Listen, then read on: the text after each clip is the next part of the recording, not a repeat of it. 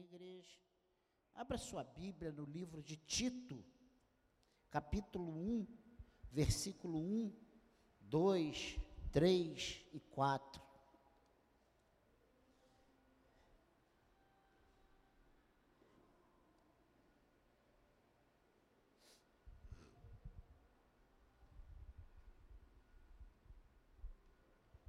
Eu sempre digo que teremos uma breve mensagem, uma breve meditação.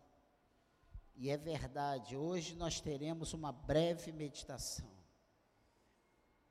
Nós vamos abordar três pontos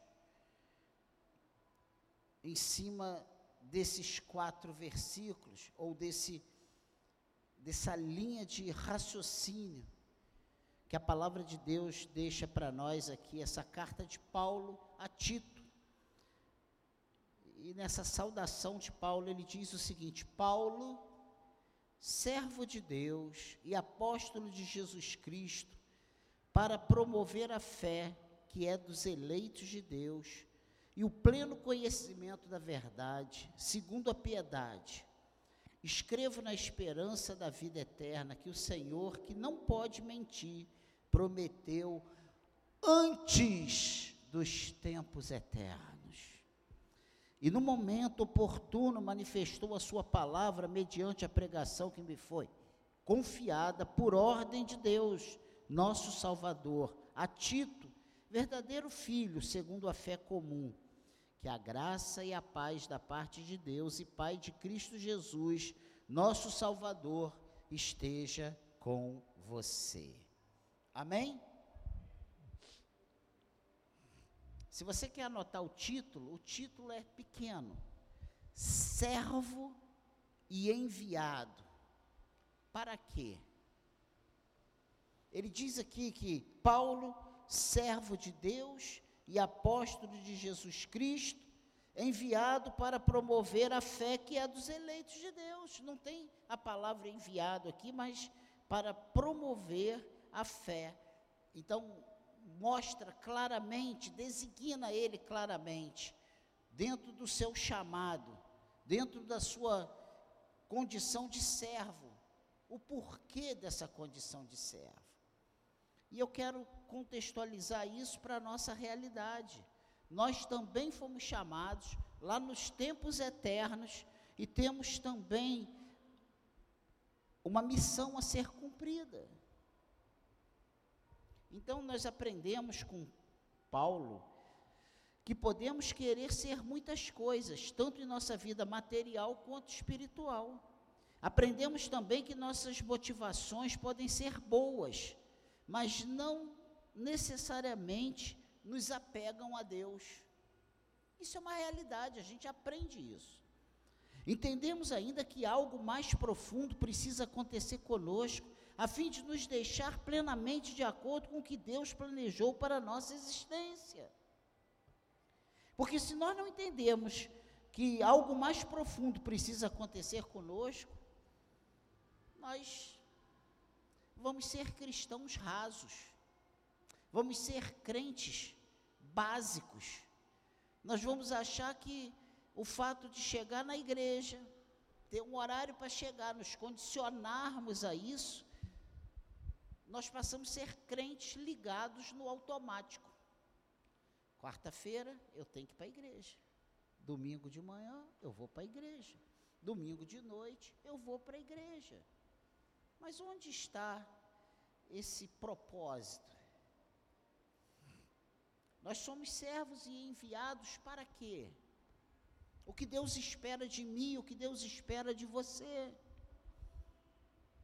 Qual é a sua expectativa no reino? Não existe expectativa. Se você é um cristão sem expectativa, você não entendeu o seu chamado ainda. Então, qual é a proposição aí?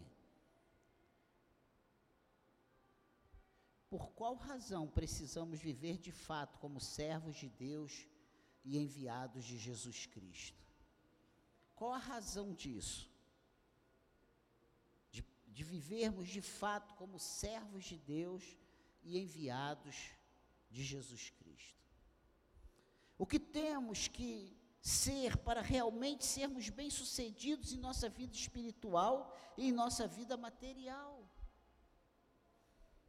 O apóstolo Paulo nos dá orientação suficiente para isso, e você depois em casa, leia né, todo esse essa carta. Essa carta de Tito são três versículos que na minha Bíblia são duas páginas.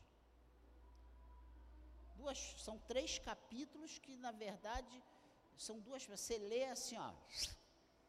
Você não leva dez minutos para ler essa epístola, essa carta de Paulo a Tito.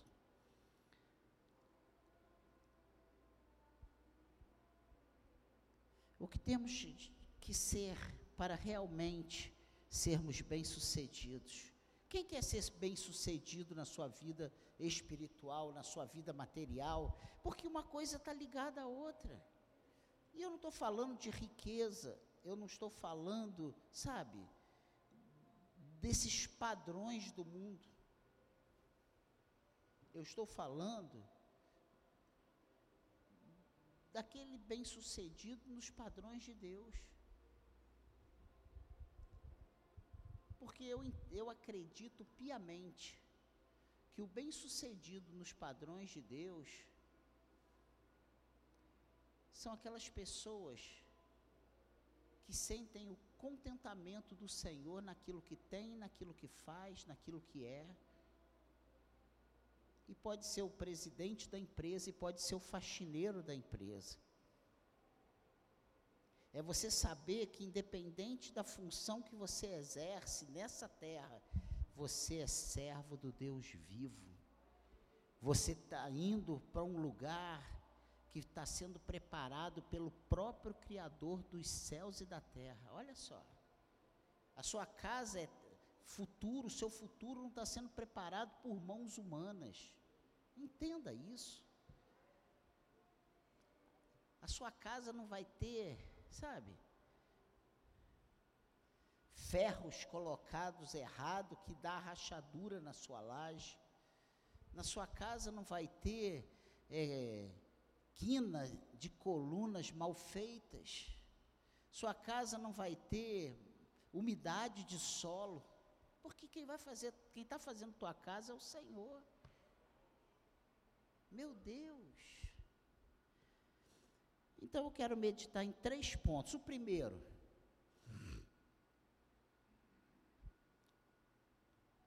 a primeira razão primeiro propósito do Senhor em te escolher como servo e te enviar como servo é chegar ao eleito de Deus com a palavra da salvação e levá-lo a uma vida piedosa. Esse é o propósito de Deus para mim e para você. O propósito de Deus não é a gente ficar na portaria, não é a gente tocar, não é a gente dar aula para o departamento infantil, não é cantar, não é apertar a mão, isso aí, essas funções, não é limpar a igreja, tudo isso nós precisamos fazer, mas o propósito de Deus é que a gente cumpra aquilo que ele determinou, o que, que ele fez, qual foi a última ordem do Senhor Jesus após a sua ressurreição. Antes dele ser assunto aos céus. Ide por todo mundo pregar o evangelho a toda criatura. Não foi isso. Não foi essa ordem deixada para nós já por Cristo crucificado e glorificado, ressurreto e glorificado. Então, eu quero trazer essas, esses três pontos. E o primeiro deles é chegar ao eleito de Deus com a palavra da salvação e levá-lo a uma vida piedosa. Precisamos entender que, para que isso aconteça, não somos capazes de salvar ninguém, mas podemos mostrar o caminho da salvação de Deus. E isso precisa estar entendido por nós, como servos do Senhor e enviados para pregar a Sua palavra. Porque se nós sairmos para falar com alguém certos que a nossa palavra vai ser eficaz contra aquela, a, a, favor daquela pessoa, não contra aquela pessoa, mas a favor daquela pessoa, e a palavra vai penetrar, e aquela pessoa vai se, se quebrantar e vai se converter, todas as vezes, nós vamos sair frustrados, decepcionados, porque quem salva não somos nós, é Jesus. Quem quebranta o coração é o Espírito Santo. Se nós somos quebrantados, fomos quebrantados, isso foi obra de Deus na sua vida. Não foi obra do pastor, não foi obra do irmão, não foi obra do pai, da mãe, da mulher, da namorada, não foi obra de nenhum ser humano, foi obra do Espírito Santo. Então nós precisamos entender que não somos capazes de salvar ninguém mas podemos mostrar o caminho da salvação de Deus. E isso não pode nos desanimar se falarmos e as pessoas não se quebrantarem, não acontecer como nós esperamos. Porque eu e você não sabemos quem são aqueles que o Senhor escolheu para estar com Ele como seu povo. E é assim que nós cremos, que é Deus quem escolhe, é Deus quem chama, é Deus que quebranta com seu chamado irresistível, e essa pessoa se dobra diante do Senhor, ela não tem como resistir, as coisas vão se encaixando, e por mais racionais, por mais inteligentes nesse, nesse aspecto humano que essa pessoa seja, ela vai ver por A mais B que Jesus Cristo, Ele é Senhor, que Ele é pecador, que ele carece de salvação, de perdão, e que ele precisa de Jesus, e quanto mais ele se, ele se envolve, ele mergulha nesse evangelho, nesse Cristo, quanto mais ele se lambuza de Jesus, mais ele quer Jesus. Essa é a realidade. E me perdoem essa liberdade de fala essa verdade não pode nunca nos conduzir à letargia, saber que não somos capazes de salvar ninguém, mas podemos só mostrar o caminho, isso não pode nos fazer servos descansados, relaxados. E o que seria essa letargia, esse sono patológico prolongado, essa apatia, essa prostração moral, essa inércia? Ah, não sou eu que vou salvar ninguém, é Deus que salva. Nós fomos chamados para anunciar as boas novas, apregoar as boas novas da salvação. Como Deus me achou? Alguém falou para mim. Alguém foi usado por Deus para eu ouvir. E o dia que, eu ouvi era o dia do Senhor, o dia aceitável do Senhor na minha vida, foi irresistível. E eu me lembro até hoje quando foi. Eu estava sentado no último banco da igreja, com um convite insistente da mãe do pastor Joel, minha tia Marta. Vai lá, meu filho, eu vou pregar, eu vou. Falei, tá, tia, eu vou. Saí, sentei, falei assim, vou sentar no último banco, na ponta, porque na hora que eu quiser eu dou meia volta e saio fora. Quando ela terminou a palavra, ela falou assim: quem quer Jesus, vem aqui à frente. Eu saí correndo no meio da igreja, disparado. Eu era atleta, sem uma barriga. Eu saí flutuando e me joguei lá na frente chorando. Um cara que dava tiro, um cara que dava que era armado, um cara brigão, um cara mau, que não podia olhar atravessado para mim. Eu estava lá esparramado, chorando, soluçando, sem ver quem estava do meu lado, olhos fechados. E até hoje, eu estou nesse processo de encontro com Deus.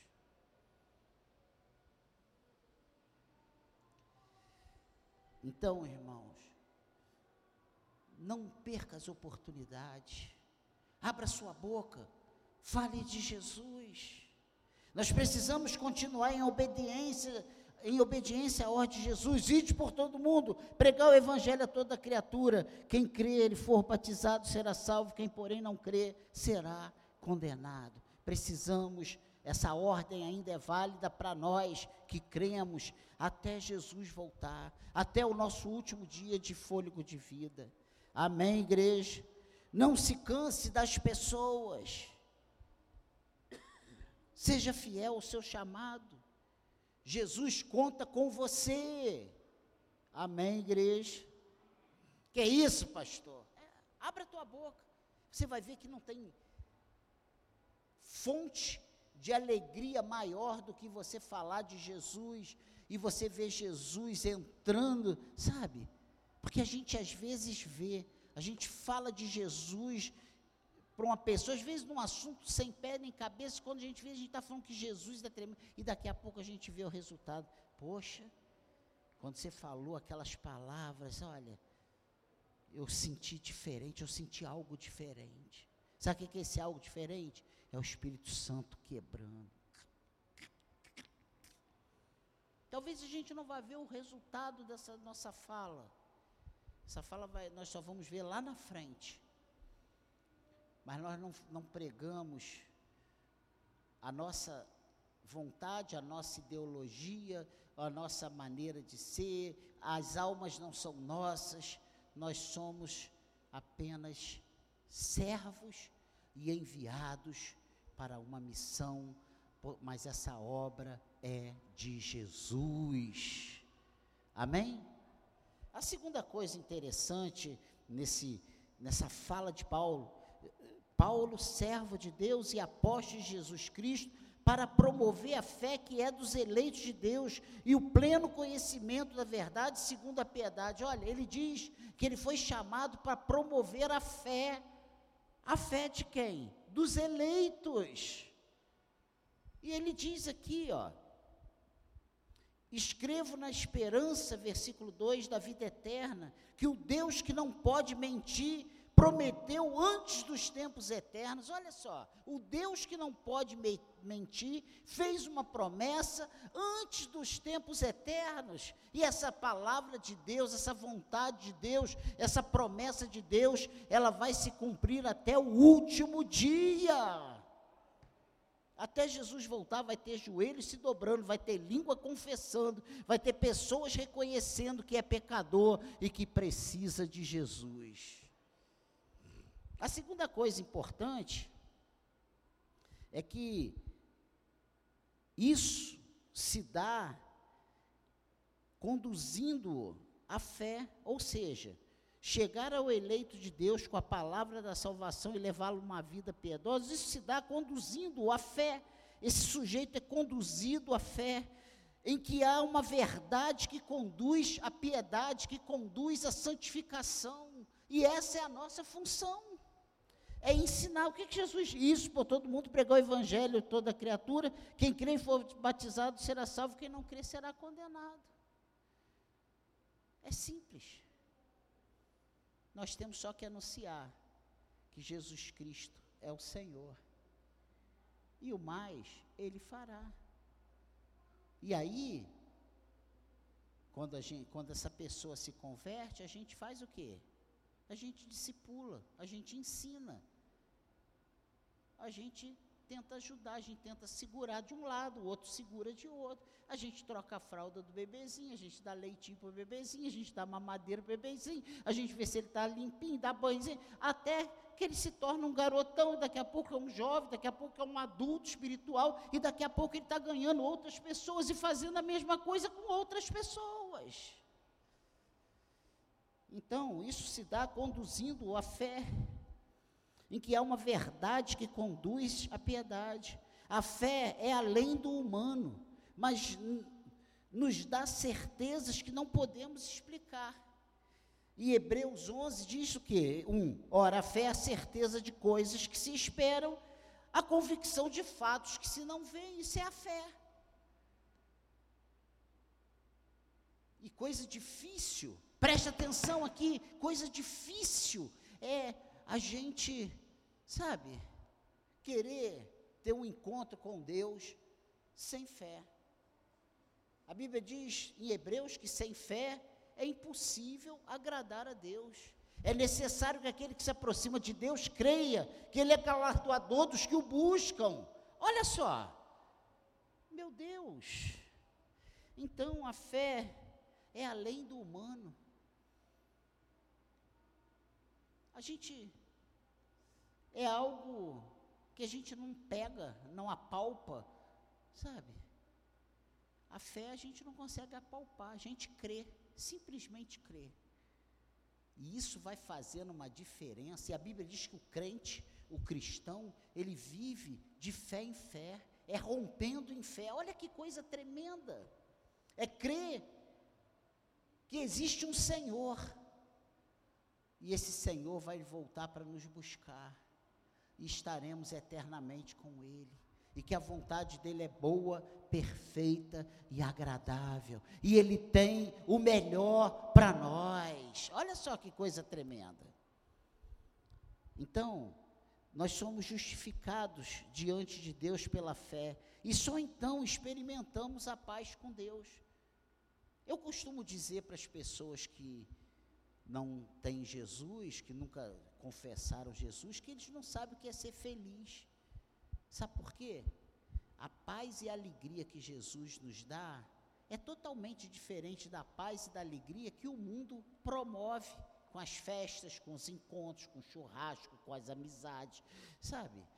É um outro tipo de coisa, são coisas passageiras, são coisas que satisfazem momentaneamente, e o que Deus nos dá, nos satisfaz lá dentro da nossa alma, lá no nosso coração independente de circunstâncias, independente de situações. A coisa está ruim, a má notícia chega, mas você sabe que a tua vida está nas mãos do Senhor. É uma paz que o mundo não entende. Justificados, Romanos capítulo 5, versículo 1 e versículo 2, diz o seguinte: Justificados, pois, mediante a fé, temos paz com Deus por meio de nosso Senhor Jesus Cristo, por intermédio de quem obtivemos igualmente acesso pela fé a esta graça na qual estamos firmes e gloriamo-nos na esperança da glória de Deus. Olha que coisa tremenda.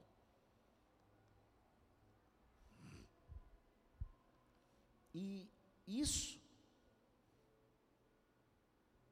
de conduzir essa pessoa esse eleito de Deus, que foi alcançado pela nossa pregação, que nós ensinamos e levamos ele a uma fé, a uma vida piedosa. Então, quando nós conduzimos esse sujeito,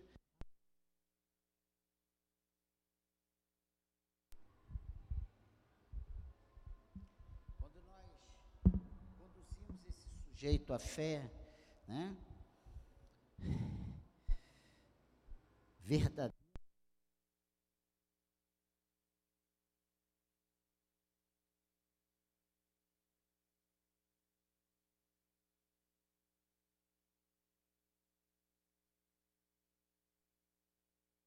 Agora sim.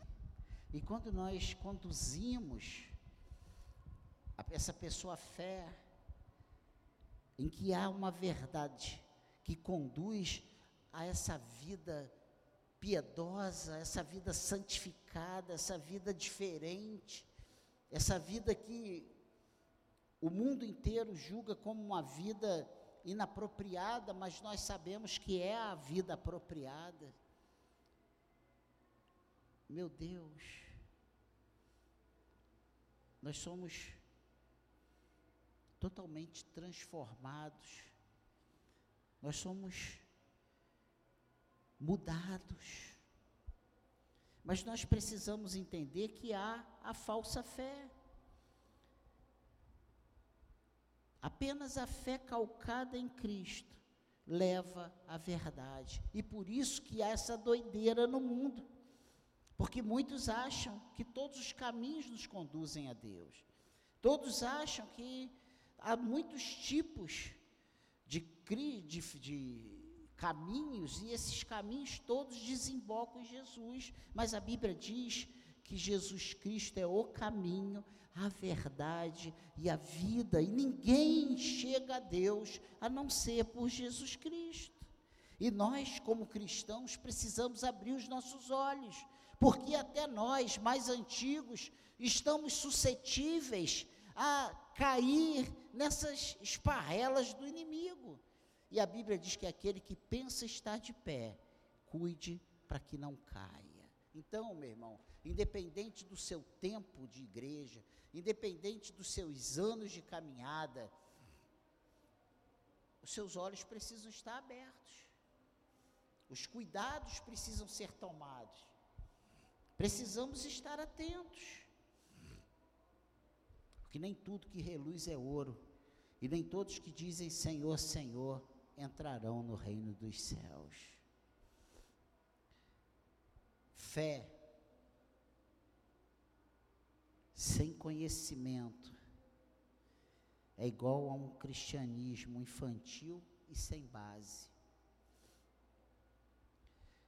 Nós precisamos chegar com essa pregação da palavra de Deus, dessa, desse evangelho de Cristo, até os eleitos de Deus, e levá-lo a uma vida de uma vida de transformação, de mudança, de novidade, para que ele viva essa vida piedosa. E isso se dá conduzindo a fé, levando essa pessoa a crer que Jesus Cristo é o Senhor e Salvador. E como nós fazemos isso?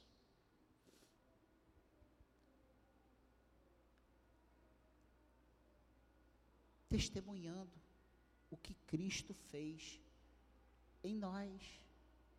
Olha só que coisa tremenda, que coisa simples. Mas como é que eu vou passar isso para as pessoas?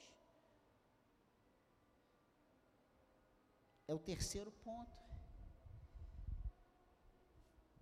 Primeiro nós pregamos a palavra da salvação, levamos esse homem a uma vida piedosa.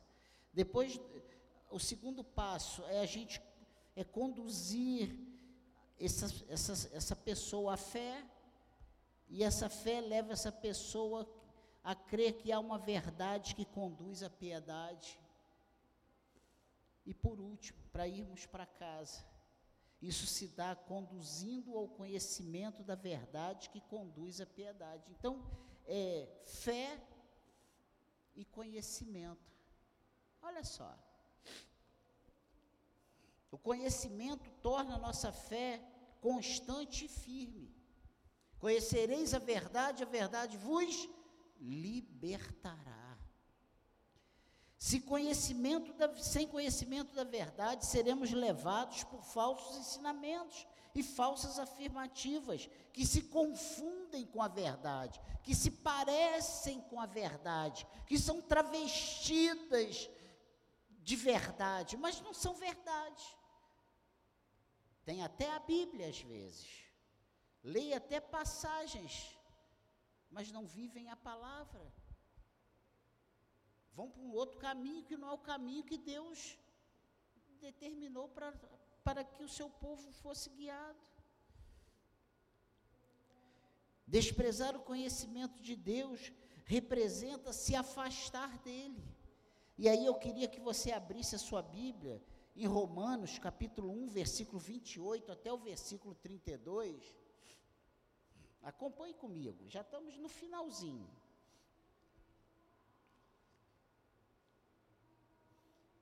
Desprezar o conhecimento de Deus representa se afastar dele. E Romanos 1, 28 diz assim: E por haverem desprezado o conhecimento de Deus, o próprio Deus os entregou a um modo de pensar reprovável, para praticarem coisas que não convêm. Estão cheios de todo tipo de injustiça, perversidade, avareza e maldade. Estão cheios de inveja, homicídios, discórdias, engano e malícia. São difamadores, caluniadores, inimigos de Deus, insolentes, arrogantes, orgulhosos, inventores de mal, males, desobedientes aos pais, insensatos, desleais, sem afeição natural e sem misericórdia. Embora conheçam a sentença de Deus, de que os que praticam tais coisas são passíveis de morte, de morte, eles são, eles não somente as fazem, mas também as aprovam os que as praticam. olha, e por haverem desprezado o conhecimento de Deus, o próprio Deus os entregou a um modo de pensar reprovável para praticarem coisas que não convêm. Olha que coisa tremenda. Então, irmãos, busque o conhecimento de Deus, trabalhe a sua fé, pregue a palavra, leve essas pessoas que ouviram o Evangelho a uma fé genuína. E como você vai mostrar essa fé genuína? Através da sua vida, através do que Deus fez na sua vida. Por isso que a nossa vida importa, por isso que o nosso comportamento importa, por isso que nós precisamos ser padrão dos fiéis, por isso nós precisamos viver de modo digno do Evangelho de Cristo, para que as pessoas olhem para nós. Você vê como é que Paulo se apresenta? Eu, Paulo, servo do Senhor Jesus Cristo, chamado pelo Senhor, e ele, ele sempre se coloca como padrão dos fiéis. Ele sempre se coloca como uma pessoa que tem algo a passar para os outros, a, a que as pessoas se espelhem nele. Nós precisamos ser sal e luz. E o que é sal e luz? Não é o que faz a diferença nesse mundo? É que acaba com a escuridão e dá sabor às coisas? Pega um bacalhau e tira todo o sal dele, você vai ver que não presta. Pega uma carne, uma picanha e deixa totalmente sem sal, é uma coisa horrível. Pensa nisso. E a Bíblia nos denomina como sal e luz. Então, irmãos, cuidado. Cuidado para nós não desprezarmos o conhecimento de Deus, porque desprezar o conhecimento de Deus representa se afastar de Deus. Conhecimento sem fé ou é igual a um cristianismo frio e sem frutos. Pense nisso. Fé sem conhecimento é um cristianismo infantil e sem base. Conhecimento sem fé é um cristianismo frio e sem fruto. E para nós irmos para casa, nós precisamos entender, com base no texto, que há uma verdade absoluta que nos é dada por Deus. Precisamos desejar essa verdade. A fé e o conhecimento conduzem uma vida de santidade, de piedade, e temos que almejar essa vida de santidade. Nossa tarefa é mostrar às pessoas a razão da nossa fé, ensinando-lhes sobre Deus, dando-lhes o conhecimento. Assim os eleitos serão conduzidos a Cristo. Não adianta a gente sair, pregar, fazer o bem, dar banho no mendigo, dar roupa para o mendigo, dar comida para o mendigo, se nós não ensinarmos esse mendigo que Jesus Cristo é o Senhor. Pensa nisso. A fé sem obras é morta. E, e a obra sem a fé não vai nos levar a lugar nenhum. Precisamos desse equilíbrio. Nossa tarefa é mostrar às pessoas a razão da nossa fé ensinando-lhes sobre Deus. Assim os eleitos serão conduzidos a Cristo. Uma vida de equilíbrio entre fé e razão é desejável. Precisamos nos esforçar e clamar pela ajuda de Deus nesse sentido. Que o Senhor nos ajude a entendermos isso e que possamos nos posicionar como o Evangelho nos ensina. Amém, igreja? Ah, pastor, essa palavra, mas só tem 11 pessoas. Podia ter uma pessoa. É para nós. É para nós. 11 pessoas na mão de Deus, nas mãos de Deus, é uma potência, é uma, é uma multidão. Um com Deus é maioria. Vamos orar.